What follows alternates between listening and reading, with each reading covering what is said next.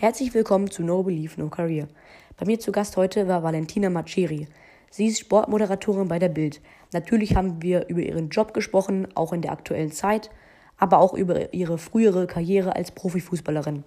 Außerdem hat sie zum Beispiel erzählt, welcher Fußballer sie beeindruckt hat und noch vieles mehr. Es ist sehr interessant geworden. Hört es auf jeden Fall bis zum Ende an. Viel Spaß. Ja, hi Valentina, wie geht's dir? Gut, danke. Selber? Ja, mir geht's auch gut. Hast du deinen Urlaub genossen? Ja, danke. Sehr schön. Ja, das ist ähm, ganz praktisch, wenn man ein Haus in Deutschland hat. Das kann man ja noch, noch nutzen. Ja, bestimmt. Für, für alle, die es jetzt nicht wissen, eigentlich hatten wir die Aufzeichnung eine Woche früher geplant. Ja, eine Woche. Aber da war ich kurzfristig verreist. Ja, du bist ja zurzeit äh, als Sportmoderatorin bei der Bild. Mhm. Darüber reden wir gleich nochmal genauer. Arbeitest du denn schon äh, noch viel zu Hause oder bist du wieder im, im Studio? Ähm, nee, also mit dem Zuhause arbeiten ist das für mich natürlich ein bisschen schwierig, weil wenn wir Aufzeichnungen haben, kann ich die schlecht von zu Hause aus machen. Ja, so Interviews. Ähm, genau, sondern muss im, im Studio sein. Interviews ähm, über Skype beispielsweise kann ich theoretisch schon äh, von zu Hause machen. Ähm, aber Live-Sendungen zum Beispiel sind da äh, nicht drin zu Hause. Wie gesagt, da muss ich im Studio sein, ähm, zumal auch die ganze Produktion im Studio stattfindet. Ich habe ja hier zu Hause keinen Live-Sendebetrieb, also keine Regie, ähm, keine Bildmischer und so weiter und so fort. Ähm, von daher für Live-Sendungen muss ich auf jeden Fall immer ähm, im Büro sein, beziehungsweise in der Redaktion und ähm, für alles, was sendungsrelevant ist, ebenfalls. Äh, von daher ist es mit dem Homeoffice bei mir etwas schwierig. Aber ähm, auch bei uns gibt es natürlich strenge Regeln, heißt Mindestabstand, Maskenpflicht und so weiter. Ähm, bis zu dem Moment, äh, in dem ich auf Sendung bin, dann nehme ich die natürlich ab. Stehe aber auch äh, alleine im Studio, beziehungsweise die Kameraleute haben mir sehr viel Abstand ähm, dann tatsächlich zu meiner Position auch. Und äh, insofern ist es ja. nicht äh, arbeiten, wie man es kennt, aber ähm, ich bin froh, dass wir einigermaßen ähm, normal arbeiten. Ja, und ist halt ja auch gut. So ein bisschen Normalität. Ja, soweit es geht. Ist dir denn viel langweilig äh, zu Hause geworden? Oder hattest du nie so richtig lange Phasen von, von Quarantäne? Ähm, doch, ich hatte tatsächlich auch ähm, lange, also ich würde es jetzt nicht Quarantäne äh, so extrem nennen, wie jetzt eine tatsächliche Quarantäne aussieht. Ich durfte ja auch trotzdem noch raus und so weiter. Ähm, aber es war natürlich so, dass alles äh, zu Beginn geschlossen war, auch hier in Berlin und man nicht wusste, wohin die Reise geht und ähm, auch wir dann erstmal verpflichtet dazu waren, aus dem Homeoffice zu arbeiten. Und ähm, da war man dann sehr viel Zeit zu Hause, aber ähm, es war nicht so, dass mir langweilig war. Also ich bin generell ein Mensch, ich versuche immer meine Zeit sinnvoll zu nutzen und versuche immer auch aus ähm, negativen Situationen das Beste zu ziehen. Und ich habe dann die Zeit genutzt, zum Beispiel um Spanisch zu lernen. Ähm, ich habe viel Zeit mit meinem Hund verbracht, der normalerweise ein bisschen zu kurz kommt, weil ich halt beruflich sehr viel eingespannt bin. Ich habe viel gekocht, ähm, Rezepte ausprobiert, viel Zeit mit der Familie über FaceTime und so weiter. Und äh, von daher war es jetzt nicht so, dass mir langweilig war. Es wurde ähm, nach einer Zeit etwas eintönig, das stimmt. Aber ähm, es war jetzt nicht so, dass ich gedacht habe, wow, ich springe jetzt gleich vom Balkon. Ja, das ist ja aber auch eine Typfrage. Also manche tun sich da auch eher schwer. Genau, ja. ja. Bevor wir uns jetzt ähm, ja, genauer über deine Karriere und den Glauben unterhalten, ähm, mhm. starten wir hier mal mit so ja, sechs Kennenlernfragen, okay? Okay. Du bist in Nürnberg geboren. Wenn genau. ich dort, nicht, nicht jetzt, aber generell Urlaub machen würde, mhm. welche Orte würdest du mir empfehlen zu besuchen? Äh, ganz klar das Restaurant von meinem Papa, wenn du gutes Essen willst. Ähm, der hat ein italienisches Lokal in Johannes in Nürnberg, ähm, sehr bekannt auch. Und dann würde ich dir empfehlen die Burg natürlich. Die ist sehr, sehr schön. Und des Weiteren würde ich dir empfehlen, mal äh, ins Cinecittà zu gehen, weil das, glaube ich, Europas größtes Kino ist, wenn mich nicht alles täuscht. Also, ja, mit dem IMAX, falls es das noch gibt. Ich war jetzt auch lange nicht mehr dort, aber ich denke schon. Ähm, ja, also ein Kinobesuch lohnt sich auf jeden Fall in Nürnberg. Ja, gucke ich mal. Also du hast ja eben schon erzählt, so in deiner Freizeit kochen und so. Was machst du mhm. noch gerne? Ähm, eigentlich ähm, sehr viel Sport. Also ich versuche mindestens viermal die Woche zu trainieren. Ähm, ich beschäftige mich sehr gerne mit dem Thema Ernährung und vor allem auch pflanzenbasierte Ernährung. Ähm, ja, habe ich gehört, du, du ernährst dich vegan, weitestgehend, ne? Weitestgehend. Also ich bin nicht strikt vegan. Ähm, ich war eineinhalb Jahre strikt vegan, habe es dann ein bisschen ähm, lockerer gezogen, die Zügel, sage ich mal. Ähm, Versuche jetzt weitestgehend auf Tierprodukte zu verzichten. Ich esse aber noch äh, Fisch. Ähm, Milchprodukte meide ich. Also da benutze ich Alternativmilch wie Mandelmilch oder Hafermilch zum Beispiel, wenn ich mal Milch trinke. Äh, genau das gleiche bei Joghurt. Ähm, ab und zu einen guten Käse, ähm, der ist mal erlaubt, aber Fleisch zum Beispiel esse ich gar nicht, Eier esse ich auch gar nicht. Ja. Was hörst du für Musik? Ähm, also hauptsächlich ähm, RB und Hip-Hop sowie ähm, Afro, also so Burner Boy und solche Geschichten. Ähm, und ab und an mal, wenn ich morgens aufstehe oder so oder abends zum Entspannen, höre ich auch gerne klassische Musik, also so Piano-Musik. Hast du auch so eine, so eine Sport-Playlist, wo du so was dich motiviert oder? Ja, da äh, auf Spotify gibt es da verschiedene Listen. Ich benutze eigentlich oftmals ähm, entweder Channel X heißt die Playlist oder ähm, Workout Hip Hop gibt es noch oder African Heat. Das sind dann, wie gesagt, die afrikanischen Beats. Mhm. Mit welcher Person würdest du gerne mal einen Tag tauschen und wieso? Äh, mit Oprah Winfrey.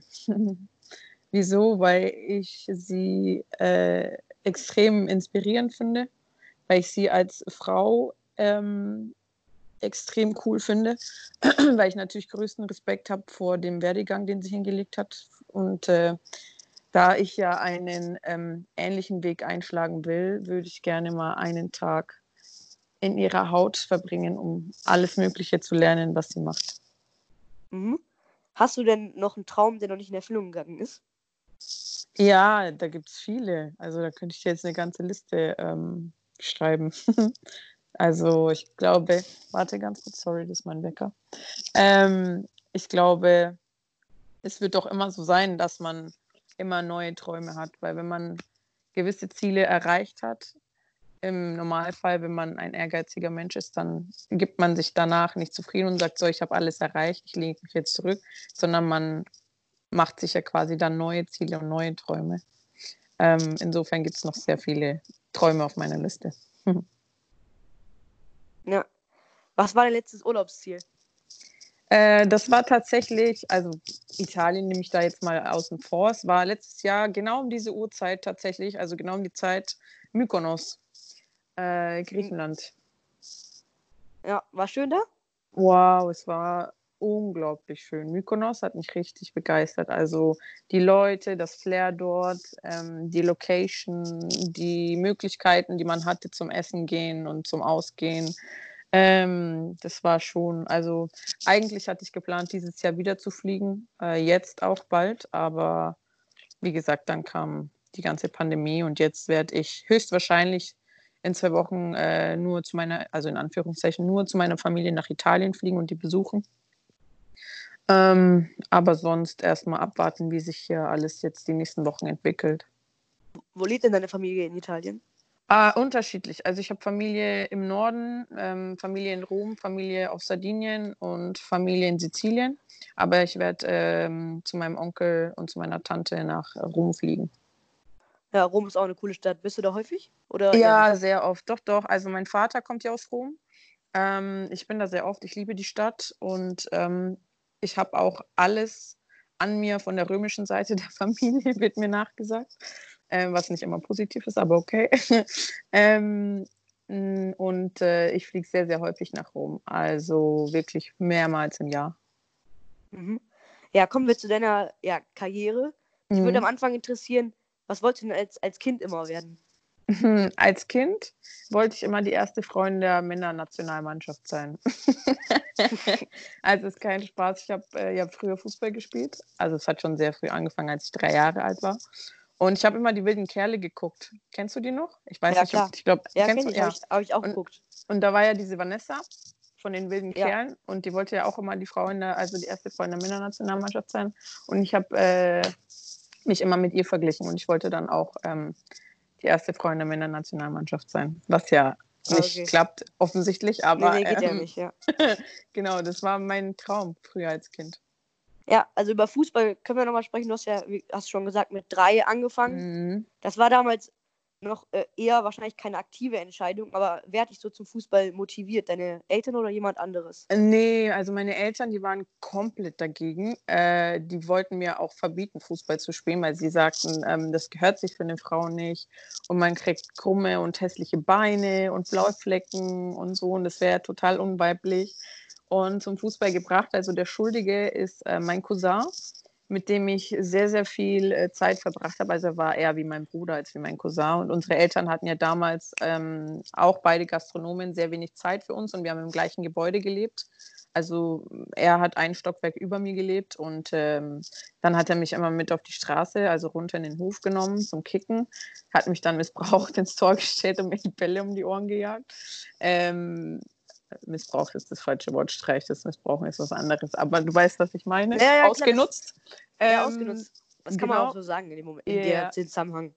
Und ähm, ja, so hat das alles angefangen und so ist dann auch meine Liebe zum Fußball entstanden und ähm, hat sich dann so wirklich durchgezogen. Und mein Wunsch und mein großer Traum war es dann sehr schnell, ähm, auch Fußballprofi zu werden. Wie gesagt, meine Eltern waren lange Zeit dagegen und ähm, dann mit zehn Jahren, was ja relativ spät ist, ähm, durfte ich dann endlich in einen Verein. Ja, die Geschichte habe ich, habe ich gelesen oder gehört. Da hatte ich dann, äh, hatte ich irgendeinen äh, einen Trainer auf dem Schulhof gesehen oder wie war das? Genau. Ja, also ein Trainer hatte mich ähm, auf dem Schulhof kicken sehen. Ich bin dann immer auch alleine runtergegangen und habe einfach gegen die Mauer gebolzt und so ein bisschen selber trainiert und gespielt, einfach weil es meine Leidenschaft war. Ähm, und der hatte mich dann angesprochen auf dem Schulhof, ob ich nicht schon in einem Verein wäre und so weiter und so fort und dass ich so eine gute Technik hätte.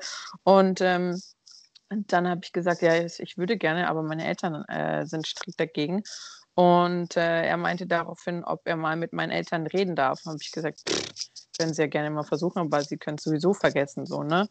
Ja, und dann ähm, habe ich das meinen Eltern erzählt. Er kam dann mal auf einen Kaffee vorbei zu Hause und hat dann meine Eltern überzeugt. Und ähm, dann durfte ich tatsächlich im Verein anfangen. Das war damals äh, ein Trainer des Postes von Nürnberg, ähm, der mich dann in die Mädchenmannschaft dort geholt hat. Und dann ging es relativ schnell und dann äh, wurde der erste FC Nürnberg auf mich aufmerksam und auch die Bertolt-Brecht-Schule, die eine DFB-Elite-Schule ist in Nürnberg, ähm, wollte mich dann zu sich lotsen. Ich war damals auf der Peter-Fischer-Schule in Nürnberg und ähm, das ähm, hat dann alles geklappt und äh, ich habe mal wieder meinen Willen durchbekommen.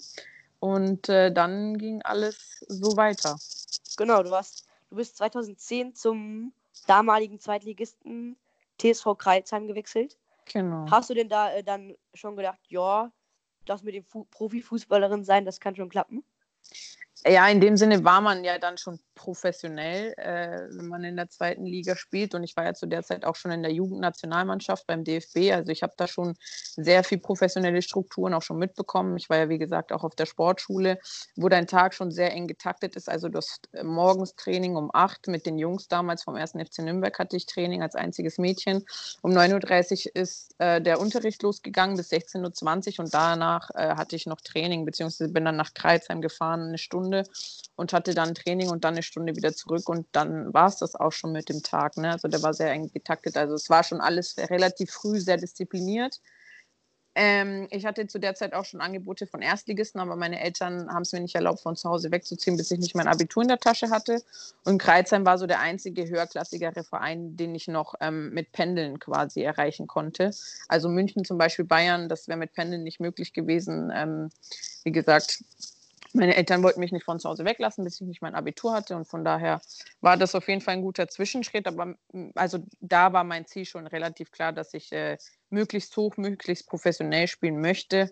Und ähm, zwei Jahre später hat es ja dann auch äh, geklappt mit der Serie A und auch Champions League und so weiter.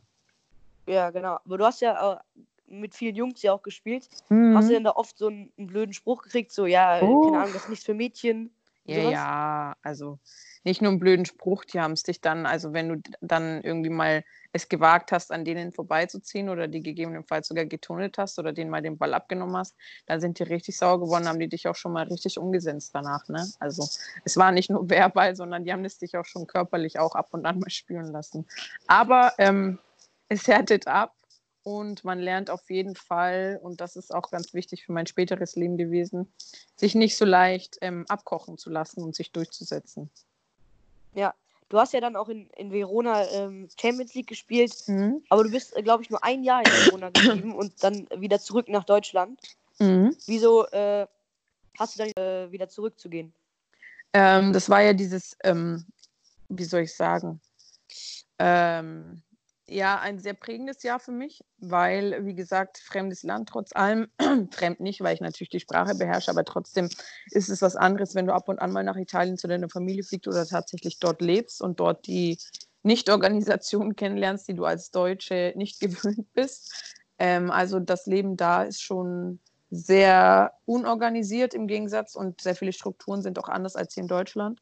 Ähm, und ich war auch von zu Hause weg und hatte ja das erste Mal so richtig Zeit, auch mir Gedanken um meine Zukunft zu machen. Weil, wie gesagt, vorher war mein Tag einfach so super getaktet, dass ich ähm, von Tag zu Tag gelebt habe, sozusagen, und äh, mir auch keine Gedanken jetzt groß um, was will ich mal werden, gemacht habe, sondern ich war ja einfach Fußballprofi.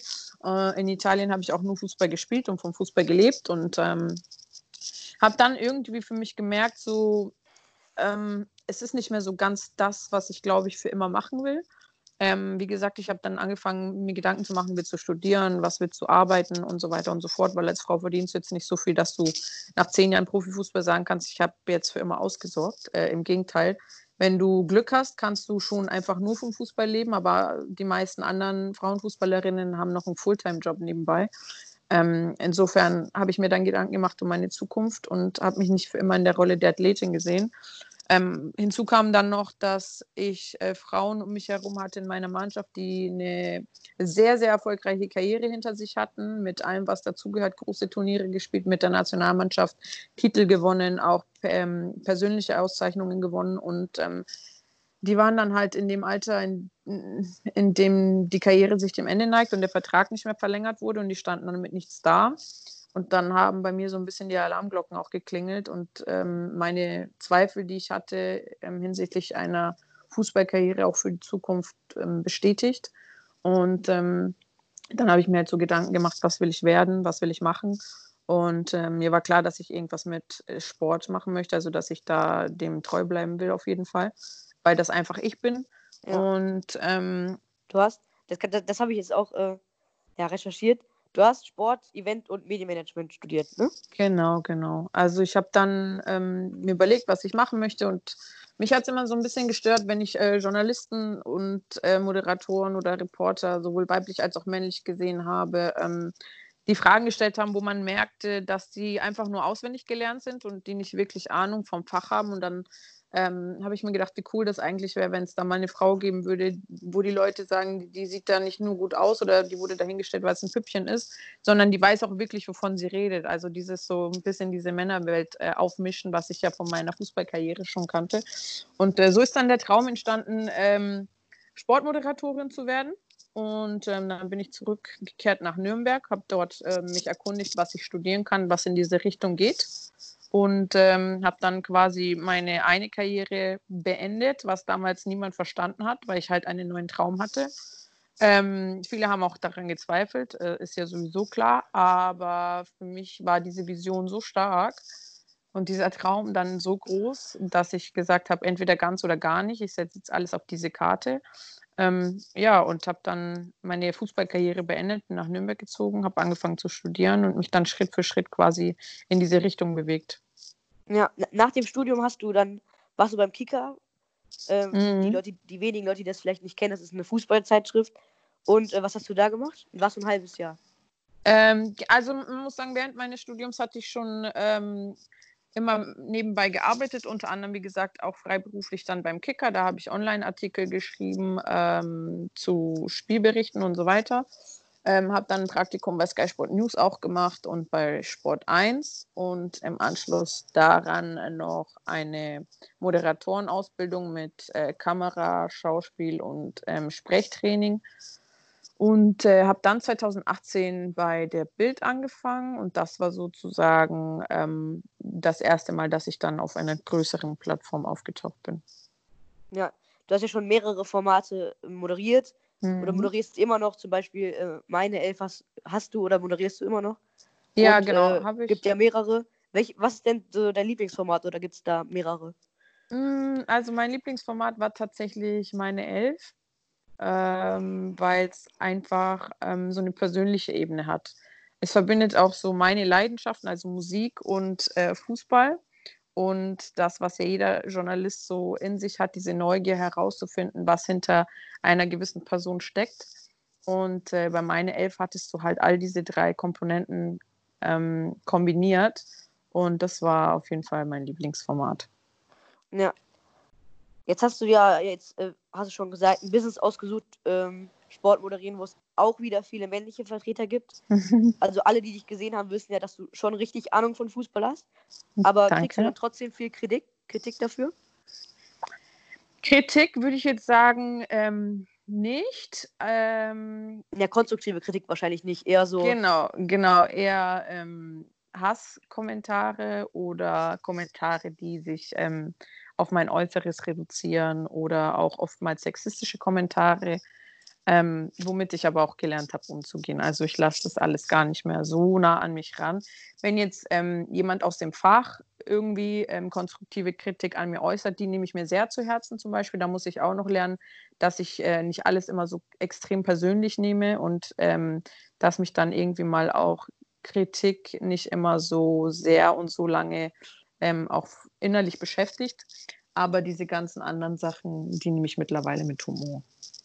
Ja, das sind dann wahrscheinlich einfach Leute, also wenn man sich mit, äh, damit auseinandersetzt, dann, dann merkt man ja schon, dass wenn jemand Ahnung hat und es äh, kommt ja auch nicht von irgendwo, dass du dann da auch moderieren darfst. Das ist ja. Ja, also wie gesagt, ich nehme das alles gar nicht mehr so ernst. Manchen antworte ich dann sogar irgendwie noch äh, auf lustig und gib ihnen recht oder so. Wenn die damals sagen, irgendwie so, keine Ahnung, da steht jetzt wieder eine Botox-Fresse, dann antworte ich halt so Sachen wie, ja, ich habe ja auch nicht umsonst so viel Geld ausgegeben oder so.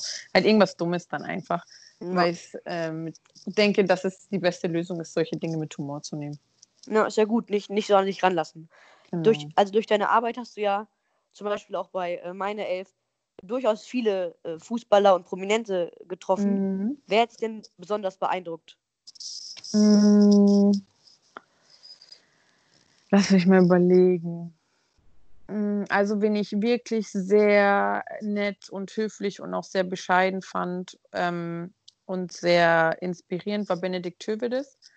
Ähm, was jetzt natürlich aber mit einem jungen Spieler wie jetzt äh, beispielsweise einem Benjamin Hendricks, den wir auch hatten, der auch sehr nett war und sympathisch, nicht vergleichen kannst, weil ein Benedikt Tövedes natürlich auch aufgrund seines Alters und seines Lebens viel mehr Lebenserfahrung hat ähm, was man ihm dann natürlich auch anmerkt und was ähm, man dann auch merkt an den Dingen, die er erzählt und erzählen kann. Ne?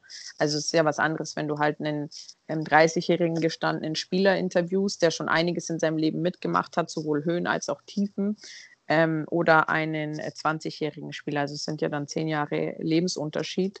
Und das merkst du bei einem Sportler genauso, wie du es bei einem äh, normalen, in Anführungszeichen normalen Menschen auch merken würdest. Ähm, insofern, also Benedikt Töwe, das war wirklich sehr, sehr nett und ähm, auch sehr gebildet. Und äh, ich würde sagen, das war so in der Runde auf jeden Fall derjenige, der mich persönlich am meisten ähm, beeindruckt hat, was so seine Lebenseinstellung, sein Leben und so weiter anbelangt.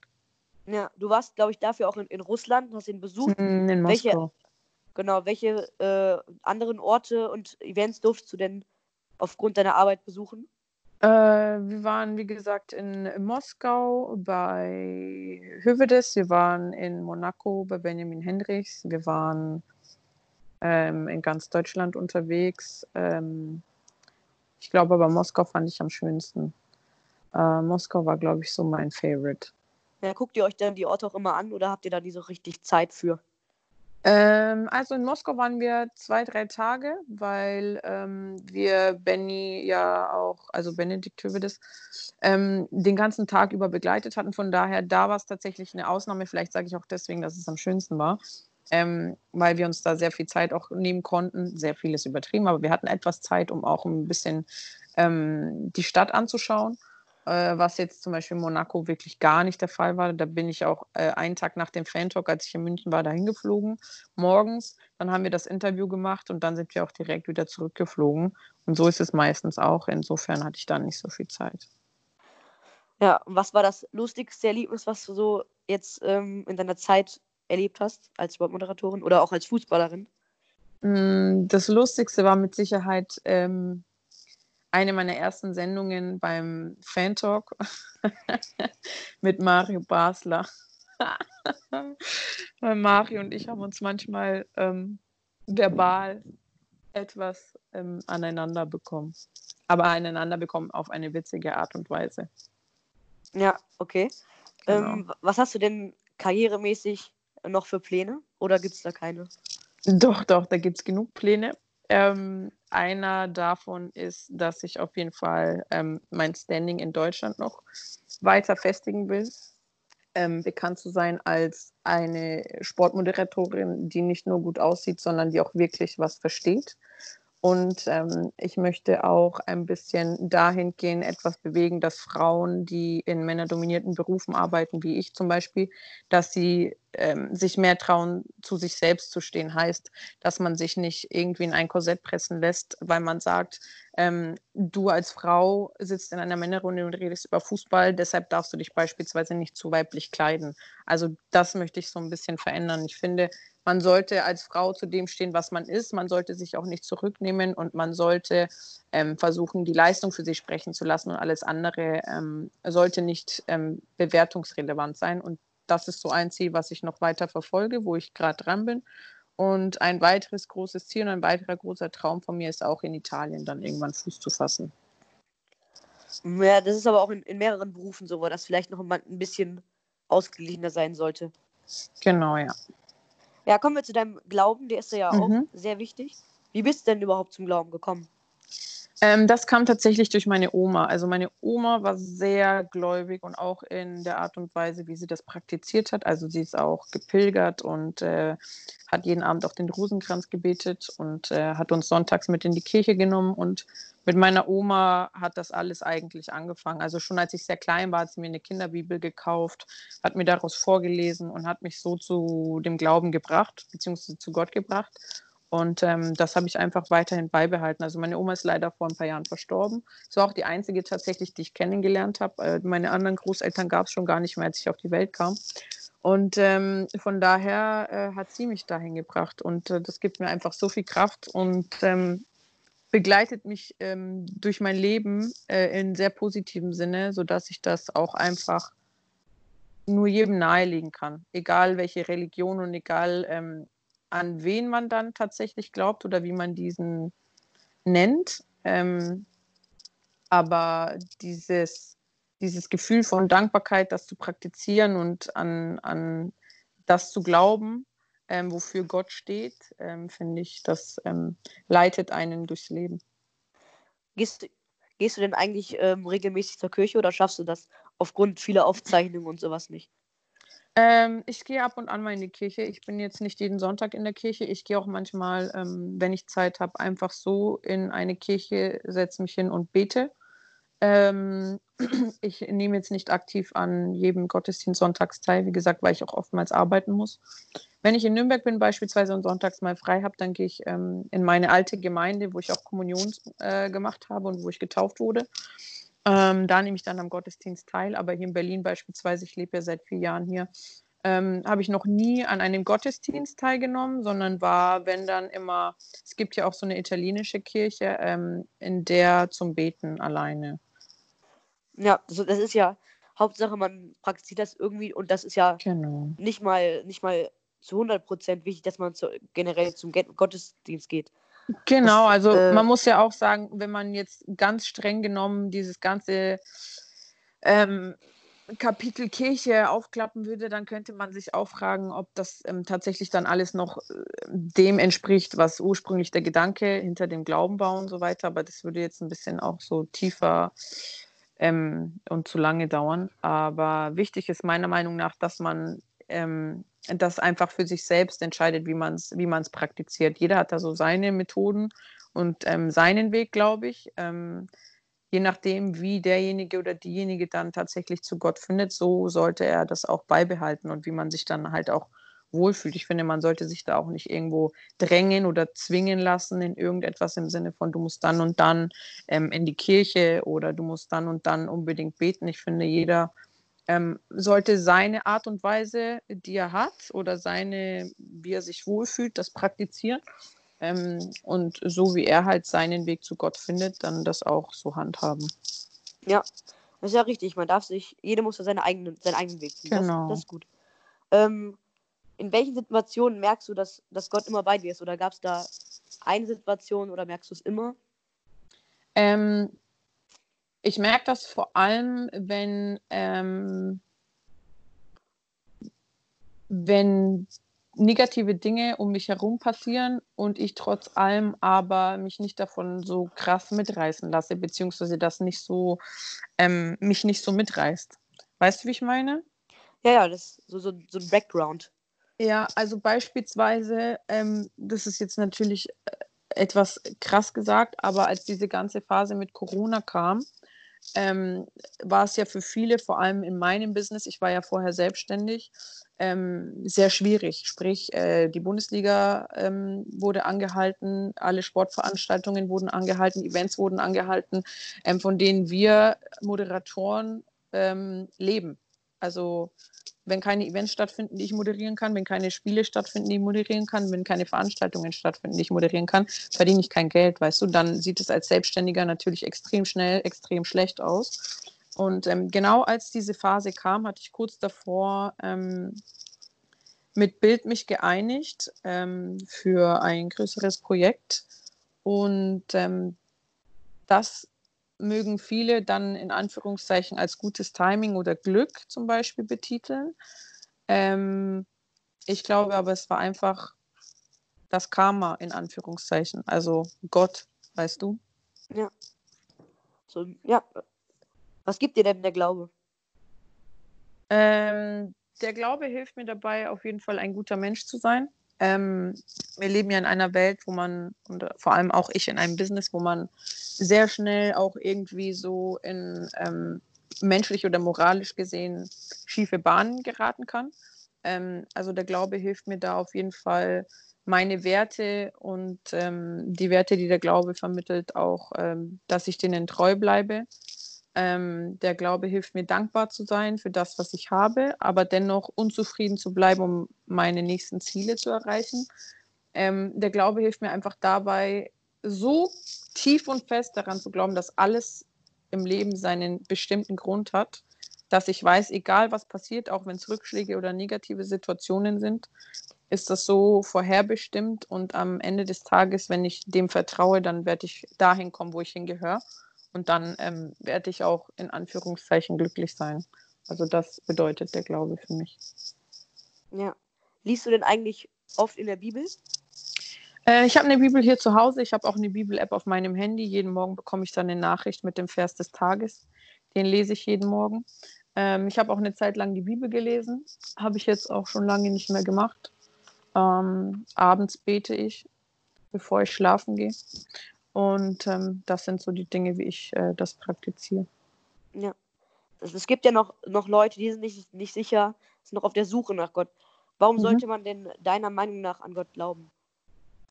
Hm, ich möchte jetzt niemanden zwingen, an Gott zu nein, glauben, nein. oder ich möchte nicht sagen, dass ähm, jemand äh, an Gott glauben muss, aber ich glaube, es hilft einfach, an etwas zu glauben.